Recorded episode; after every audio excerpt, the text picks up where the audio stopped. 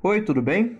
Eu sou o Ramon, estamos aqui para o segundo episódio da série Cartas Faladas, já publicadas no meu Instagram, arroba Falando, e agora vamos trabalhar a ideia é, de uma homenagem à música brasileira que eu fiz recentemente.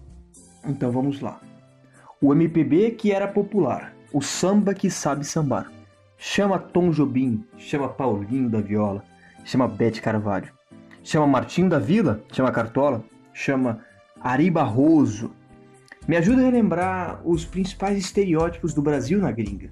Vejamos, são eles o futebol, o carnaval e a música. Não é por menos, o brasileiro sabe festejar. Ainda que passem séculos e mais séculos, nosso país continuará com esses três estrelas solitárias que o carregam. O passado não nos orgulha tanto, pelo menos por um lado. O Brasil era e é uma terra de ninguém, chefiado por oligarquias que pouco contribuíram para a nossa rica história. O que não nos tiraram foi a capacidade de driblar as irreverentes e contínuas atuações do Estado contra a nossa liberdade, de sempre se virar nos 30, no momento delicado, como num samba enredo, e de sim festejar. Festejar o amor, mas também a tristeza. Festejar a comunhão sem esquecer da solidão festejar com música, com dança, com carnaval. A melodia se faz presente desde os tempos de colônia. Com um tom mais marcial e categoricamente patriótico, o brasileiro aprendia a ser brasileiro por vias portuguesas.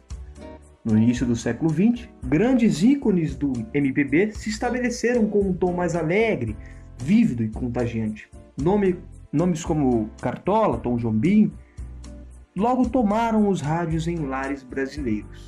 O samba, nas palavras de Caetano Veloso, é o pai do prazer e o filho da dor. Ainda que tenha sido coagido pelo regime varguista e militar, algo bastante enraizado não pode cair facilmente. O reflexo dos indivíduos sempre foi base para essas tais letras ritmadas. Garota de Ipanema, por exemplo, surgiu de uma caminhada pelo nobre bairro da cidade maravilhosa. Se o samba é alegre, é porque o brasileiro é alegre. É por isso que discordo frontalmente de Arir Barroso.